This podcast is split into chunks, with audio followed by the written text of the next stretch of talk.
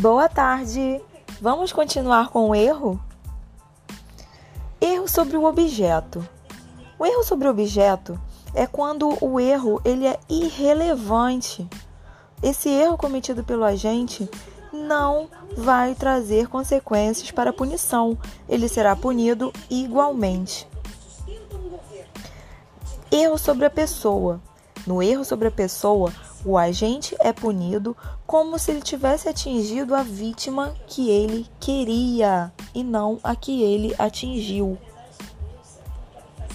No aberratio ictus, há erro na execução e o agente será punido como se tivesse atingido a pessoa que ele queria, respondendo em concurso formal, caso atinja também a pessoa desejada.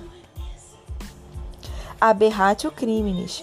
Ocorre erro na execução e o agente atinge bem jurídico diferente, sendo então punido pelo resultado diverso do pretendido, na modalidade culposa, se houver, ou concurso formal se atingir dois bens ou mais.